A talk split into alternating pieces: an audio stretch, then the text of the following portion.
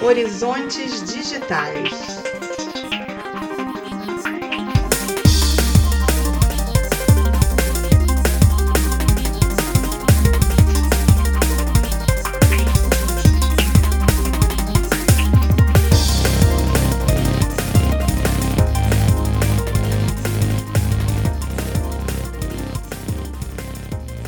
Olá, bom dia, boa tarde, boa noite. Este é o episódio número 15 do podcast Horizontes Digitais, organizado pelo campus São João de Meriti do Instituto Federal do Rio de Janeiro. Nós procuramos trazer sempre discussões interessantes relacionadas ao universo das tecnologias, analisando seus impactos na vida das pessoas e na sociedade como um todo. Eu sou o professor Gilvan Vilarim e, juntamente com o professor Alberto Alvadia, nós vamos continuar nossa conversa sobre o Matrix, um filme de ficção científica super conhecido. Para isso, a gente começou o nosso papo no episódio anterior com o Silmar Castro, nosso colega, professor da área de informática no campus Pinheiral do IFRJ. O Silmar, pessoal, utilizou o filme Matrix na sua pesquisa de mestrado e de doutorado. É, Alberto, seu alô inicial, tudo bem com você? Olá, Gilvan. Olá, Silmar. Seja bem-vindo mais uma vez. Bem-vindo também aos nossos ouvintes. Uma satisfação estar aqui mais uma vez com vocês por uma segunda etapa, né, uma continuidade do episódio anterior, a gente vai conversar aqui sobre o filme Matrix. Legal. Silmar, obrigado novamente pela sua presença aqui com a gente. Tudo bem? Tudo ótimo. Bom a gente alongar esse papo, porque realmente Matrix tem muita, muita coisa boa para a gente comentar. Muito bem. Uh, pessoal, fazendo um resumo do resumo. Né? O primeiro filme da trilogia Matrix, que é o nosso foco de discussão, ele conta a história de um rapaz chamado Thomas Anderson, que de dia é programador numa empresa e de noite é um hacker, conhecido como Neo ou Neo em inglês. E o Neo descobre um belo dia que o mundo em que ele vive é uma ilusão, é uma simulação criada em computador, a Matrix. O mundo real é no futuro. As máquinas escravizaram a humanidade e elas usam os nossos corpos adormecidos na Matrix para gerar energia para elas. E para libertar a humanidade dessas máquinas, um grupo de rebeldes acha que o Neo é um predestinado, alguém que pode trazer essa libertação dos seres humanos. Bem, no primeiro episódio a gente já conversou sobre tecnologia sendo utilizada para trazer conhecimento ou desconhecimento a partir de algumas cenas do filme, sobre o uso distorcido das ideias do filme por parte de alguns grupos atualmente. E a gente até aproveitou para apresentar algumas dicas de livros legais para leitura. Então, ouça a parte 1 para você ter mais detalhes. É, Alberto, você tem uma questão para o Silmar também ainda sobre alguma cena do filme, não é isso? Vamos lá. É, sim, Silmar. É, primeiramente, a gente percebe lá que em Matrix, né, nesse filme, o Neo ele aprende artes marciais e algumas outras habilidades, né? A gente pode chamar de competência, né, se quiser atualizar assim para um termo bastante utilizado hoje na pedagogia, sobretudo, numa dinâmica em que ele vai recebendo, né, por download, informações diretamente no próprio cérebro, né? Tem um plug assim atrás por onde a informação é, corre até chegar a ele. Eu pergunto, né, seria esse então o futuro da educação? Né? Como é que você vê no presente, já acontecendo hoje, a adoção de tecnologias, particularmente na modalidade de educação à distância, ou EAD, como é comumente conhecido na sigla, e de outras possibilidades de ensino remoto? Bem, essa cena ela é bem interessante para a gente fazer uma, uma discussão um pouco mais aprofundada. Né? Porque numa primeira numa primeira vista do, do filme, né, num primeiro contato com a cena, né, pode parecer, pode dar a impressão de que é o, o, desejo de todo e qualquer aluno. Né? Eu me sento numa cadeira, eu me plugo num computador, esse computador manda um conteúdo diretamente para o meu cérebro, né? ou seja, é, é um processo de aprendizado. Ah, altamente conectado, né, que não passa pela visão, não passa né, por outros órgãos né, de sentido, e que ali eu já receberia aquela competência. Né? Então, para algum aluno que, que, não gosta muito de estudar, talvez ele veja isso no filme olhando como eu quero isso para o futuro, eu quero sentar numa cadeira, me conectar e de uma hora para outra eu já sei matemática, já sei geografia, já sei filosofia, ou sei é, artes marciais, como acontece no filme. Mas é interessante que o próprio filme já demonstra que esse aprendizado, essa evolução, ela demanda muito mais do que somente o download de informação, ou seja, transmitir informação diretamente para o cérebro humano. Né? Por que, que eu falo isso? Né? Ele, nessa cena, ele recebe uma série de conteúdos, de informações sobre várias artes marciais, e aí ele vai para outras etapas do treinamento, né? a famosa luta do dojo contra o Morpheus, né? o salto de um prédio para o outro. E é muito interessante porque, olhando mais a fundo, a gente percebe que o aprendizado não é só aquele download de informação. Ele tem que colocar em prática, ele tem que exercitar, ele tem que evoluir, ou seja, existe uma trilha de aprendizado que é muito mais extensa e dá muito mais trabalho, naturalmente, é, demanda muito mais dedicação do que só passivamente receber informação. Tanto é que ele cai no primeiro pulo né, de um prédio para o outro. Né? Vou libertar minha mente, vou dar o salto e ele cai. Né? Como ali os, os membros da nave da Nabucodonosor falam, não, mas todo mundo cai no início, né? todo mundo erra no início, né? é um aprendizado que você vai evoluindo. Né? Então é importante fazer essa comparação dessa situação do download né, de informação com o cenário educacional, porque, de certa forma, essa metáfora cabe pelo que a gente tem hoje disponível de download de conteúdos, de informações pela internet. Né? É claro que a gente ainda não tem um cenário né, desse, dessa entrada de dados direto no cérebro, né? talvez tenha algum dia, mas o ponto-chave para a gente analisar é que só isso não basta para um processo educativo. Né?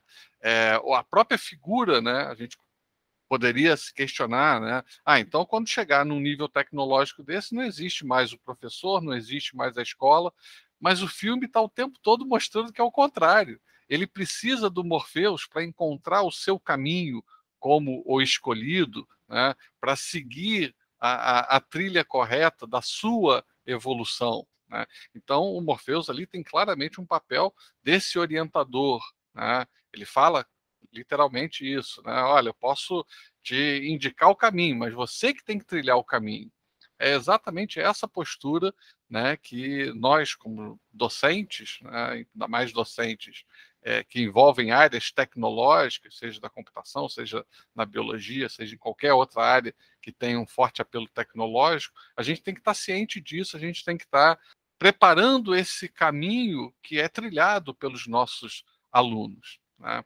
Então, é, mesmo que a gente chegue um dia a ter esse tipo de tecnologia que permita um download direto para os nossos cérebros, ainda assim haverá necessidade de você ter orientação, de você ter instituições como escolas, elas vão mudando, obviamente, elas vão se adaptando a, a, a diversas tecnologias e demandas, mas é, isso, na, na minha visão, não tem a menor possibilidade da gente achar que, que não vai existir mais a função do professor, do orientador ou o espaço, ainda que virtual, da escola. Né? Agora, trazendo um pouquinho da fala do Alberto em relação aí a, a, EAD, a esses espaços educativos, como é que a gente enxerga isso a partir dessa, dessa tecnologia que está cada vez mais presente nas nossas vidas e no nosso fazer educacional. Né? É, eu, eu, citei até no episódio passado né, o Pierre Levy, que é um autor que eu acho que é fundamental para entender as bases né, da tecnologia computacional, pelo ponto de vista filosófico do que é virtualidade, como a informática muda, a muda a certas características cognitivas que ampliam certas possibilidades de pensamento. Tá? É, então, acho que é um, um autor absolutamente essencial para a gente entender a complexidade tecnológica do, do mundo atual e do que a gente está construindo. Né? E ele fala com muita clareza que cada vez menos você vai ter essa distinção entre presencial e EAD. Né? A gente vai usar o melhor de cada um desses dois mundos. Né?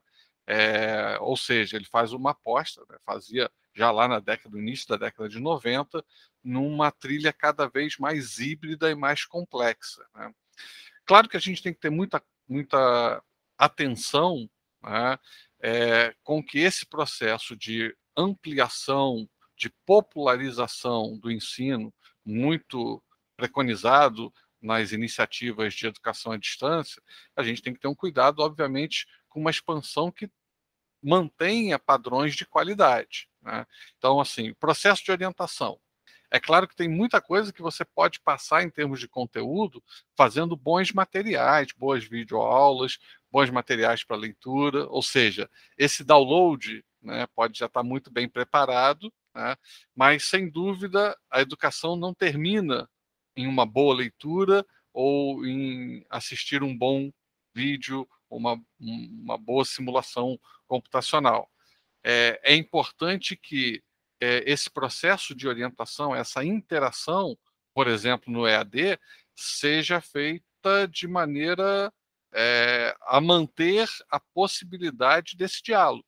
Então não adianta você ter, trazendo para um, um aspecto bem prático, não adianta você ter uma turma com 200 alunos né, achando que ah, agora eu estou uh, ampliando as possibilidades educacionais.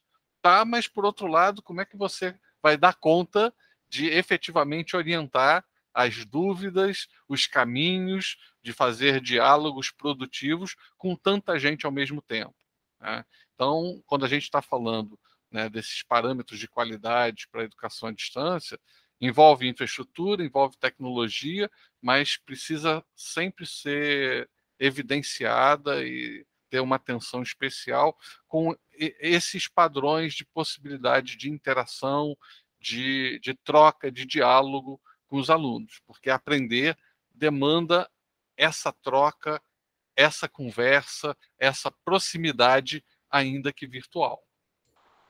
É, Silmar, você toca em pontos muito interessantes né, e possíveis de, de desdobramentos, né, como, por exemplo, a própria, os, as diferentes formas de acesso à educação, né, educação formal e essa em seus diferentes níveis, né, básico, no médio, graduação, de pós-graduação, outras formas de acesso ao ensino e educação, ou seja, também é preciso pensar é, diferentes formas de inserção da tecnologia nos diferentes níveis, né? Eu acho que você recupera bem o Pierre Levy, né, que essa altura já é um clássico, né, para pensar relação tecnologia e sociedade, né? E sobretudo acho que você toca num ponto importantíssimo assim que atravessa todo esse projeto aqui de podcast, né? Que é pensar a tecnologia não como um fim ela própria, não é? Mas na verdade como a tecnologia ela é apropriada, é utilizada, né? Como ferramenta, como instrumento, né? Como método para é, ampliar né, o conforto e as possibilidades de desenvolvimento da humanidade. Então, eu realmente acho que é, pontos muito importantes aqui que a gente já pode, inclusive, explorar né, em outras oportunidades, que é para pensar isso, né? Como é que a gente vai é, incorporando tecnologia que é, me parece, me parece, na verdade, ou seja, é um fato né, inexorável, né, enquanto presença na vida cotidiana, de forma né, que ela seja, que dela seja extraída o máximo de potencial, né, que ela pode oferecer para nós, né, e ficando sempre atento a, também a outro elemento que vocês chamam atenção, que é o de preservar a qualidade, né, e fazer com que ela possa oferecer ganhos é, qualitativos cada vez maiores um projeto de humanidade né, justa, né, igualitária, emancipada, né, e com acesso às conquistas tecnológicas que a própria humanidade produz. Gilvão. Sim, e até complemento é, também a fala do Silmar, porque eu, como professor da área de informática e também envolvido na situação atual que a gente está vivendo de pandemia, a gente está percebendo o quanto é importante essa relação aluno-professor é, acontecendo de um jeito mais afetivo, mais subjetivo. Você imagine o quanto é legal, mesmo trabalhando remotamente, por exemplo, com alunos, a gente sente a necessidade, às vezes, do aluno se apresentar por uma câmera, falar com a gente no microfone.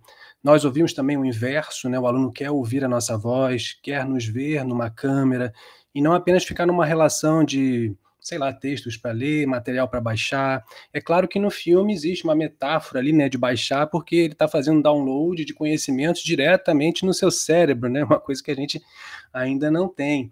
Mas foi muito bem lembrado pelo Silmar essa questão de que, assim, até onde está nos parecendo, sempre vai ser necessária a figura de um professor, um mentor, como o Silmar é, também é, já comentou.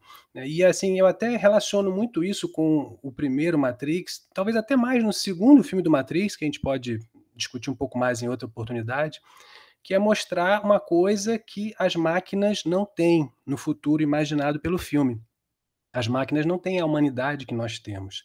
As máquinas não são capazes de fazer uma grande festa, né, uma cena emblemática que acontece no segundo filme do Matrix. As máquinas não são capazes de de ter emoções, de sentir, digamos assim.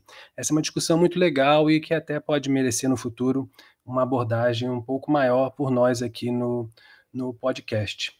É, agora, o Silmar, vou lançar para você uma pergunta mais genérica. Né? A gente já está mais do que acostumado nesse modelo de cultura pop atual a assistir filmes né, de ficção científica. É claro que isso tudo nasceu com livros originalmente, que criou o gênero que agora a gente chama de ficção científica. E a gente tem filmes de ficção científica com os mais diversos estilos, é, filmes mais futuristas, filmes que viajam mais, filmes que viajam menos, filmes que projetam um futuro mais otimista, em outros um futuro mais pessimista, como acontece inclusive no caso do Matrix. Então, Silmar, na sua visão, é, incluindo essa tua experiência de pesquisar essa área, né, essa relação do cinema da ficção científica com, com a sociedade, com a educação mais especificamente, por que, que você acha importante a gente se aprofundar em filmes de ficção científica? Por exemplo, no caso do Matrix. Bem, vamos lá. Tem bastante coisa boa para a gente comentar aqui, porque sempre surge é, esse tipo de de indagação, que eu acho que é extremamente importante para a gente entender o que a gente pode extrair desses filmes, e particularmente né, da ficção científica e de filmes como Matrix. Né?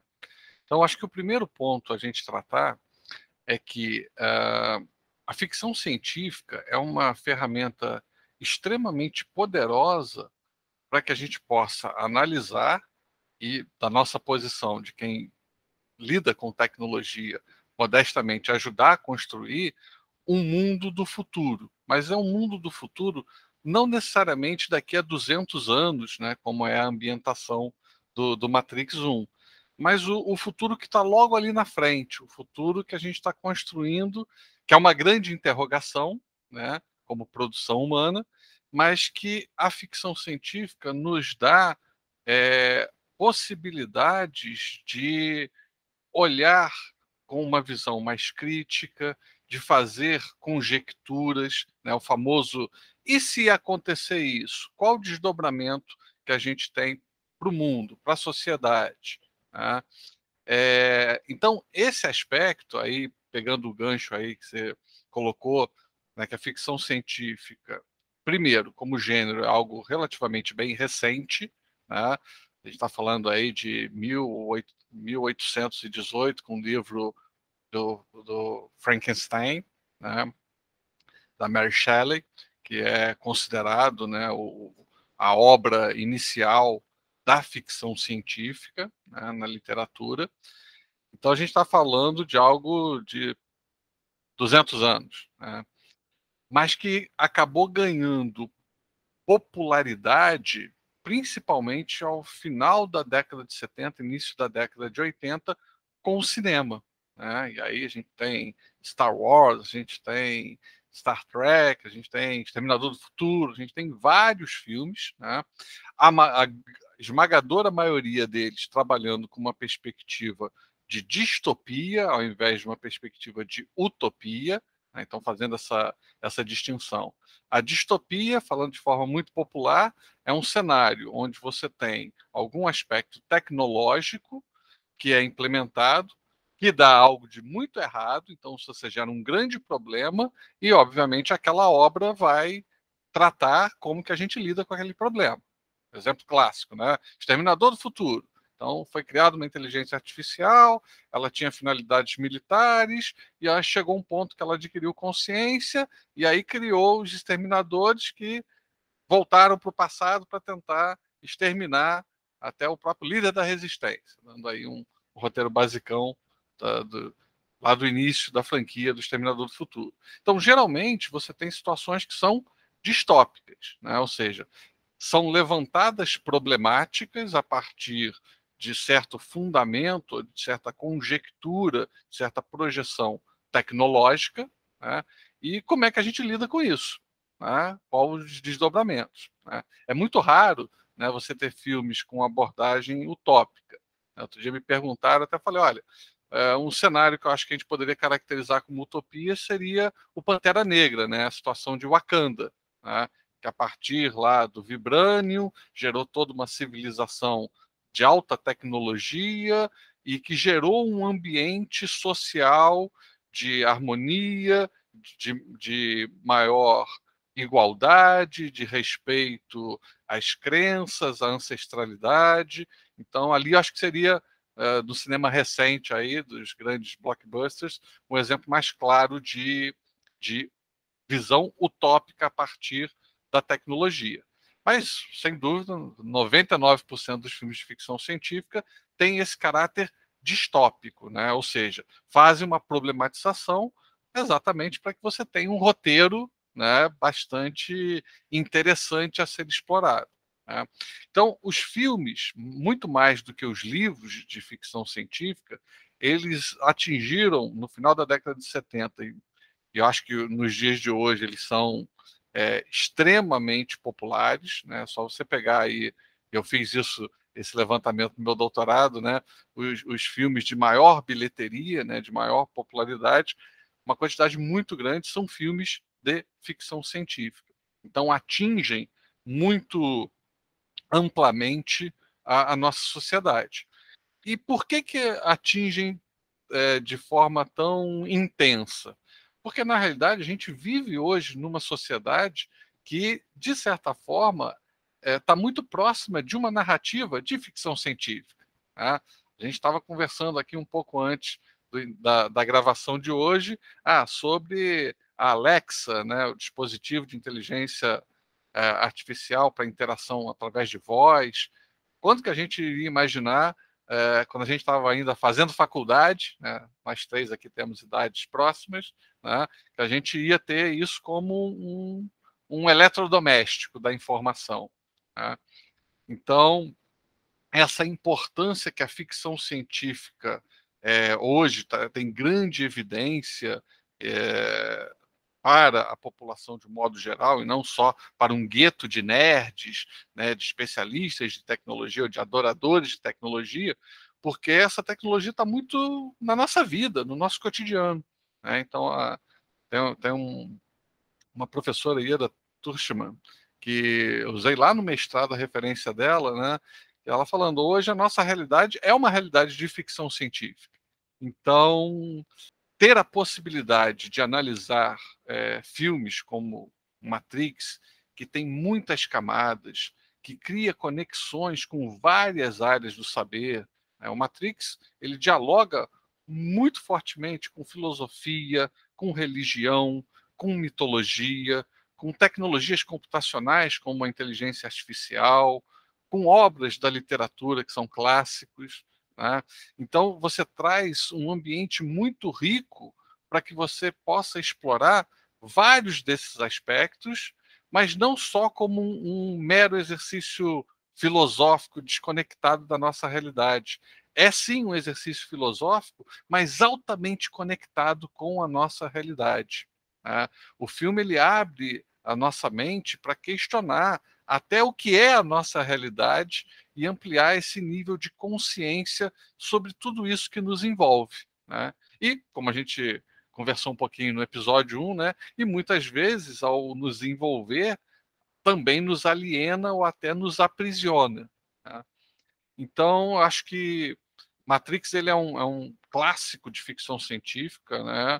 é um grande sucesso de crítica e de público, e eu me arrisco a dizer que é um dos filmes de maior grau de conexões, de intertextualidade, né? ele se conecta a outros textos, a outras obras da literatura, do cinema, do, do, de vários campos do saber. Né? Então, por isso, ele, ele realmente tem uma complexidade que eu acho que é, é rara nesse grau, não só na ficção científica, no cinema como um todo.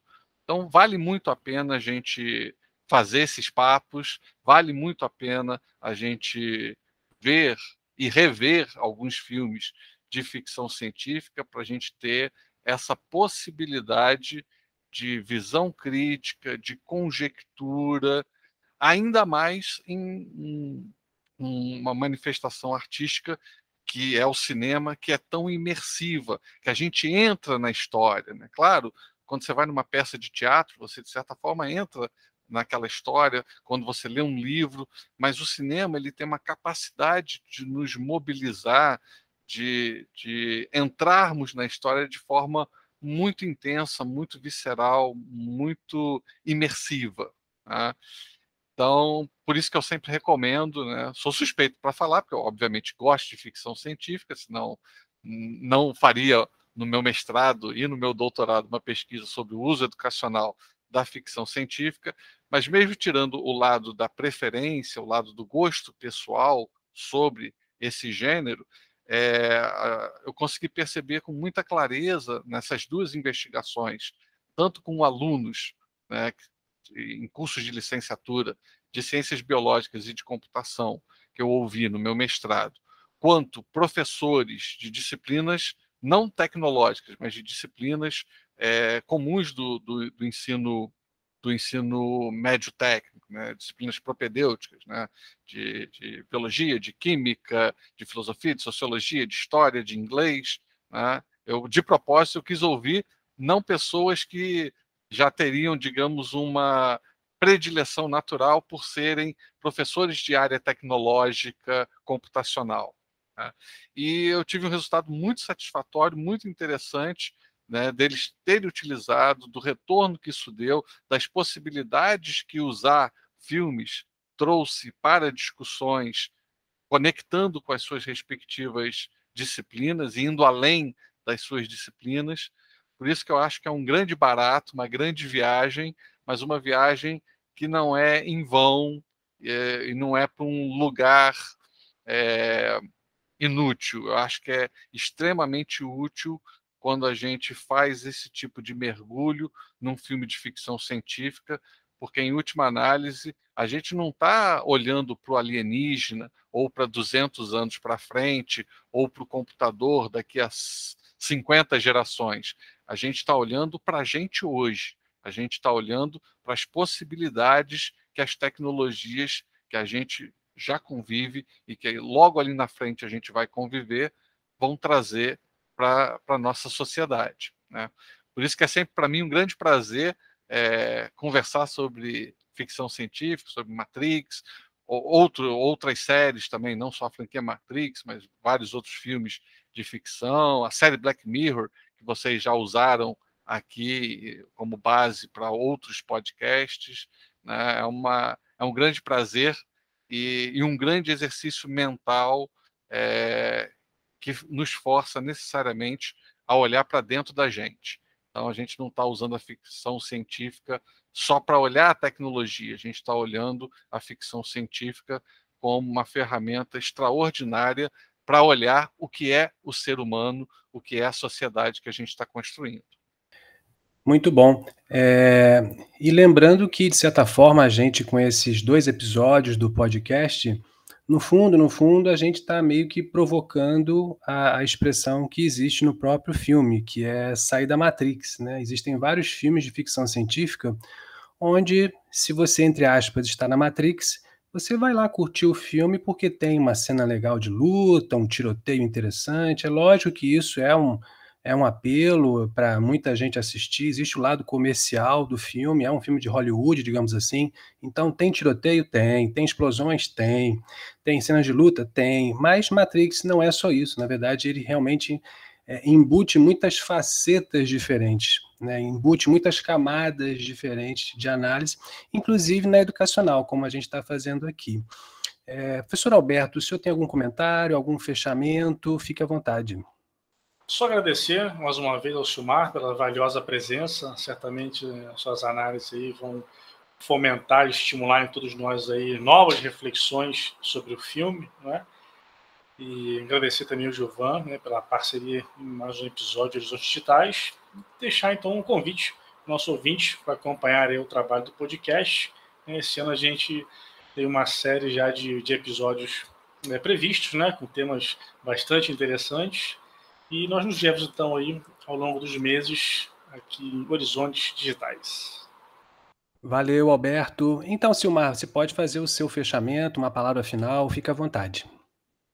É, agradeço né, ao Alberto e ao Gilvan por esse bom papo que a gente teve nesses dois episódios. Né? Me coloco também à disposição para que a gente mais à frente possa até analisar a possibilidade de fazermos outros episódios, seja com a própria franquia do Matrix, com dois, com três, o quatro que está tão polêmico hoje em dia, né? e outras obras de ficção científica. Eu usei também já bastante Black Mirror, né? com alunos meus também de graduação, de licenciatura em computação.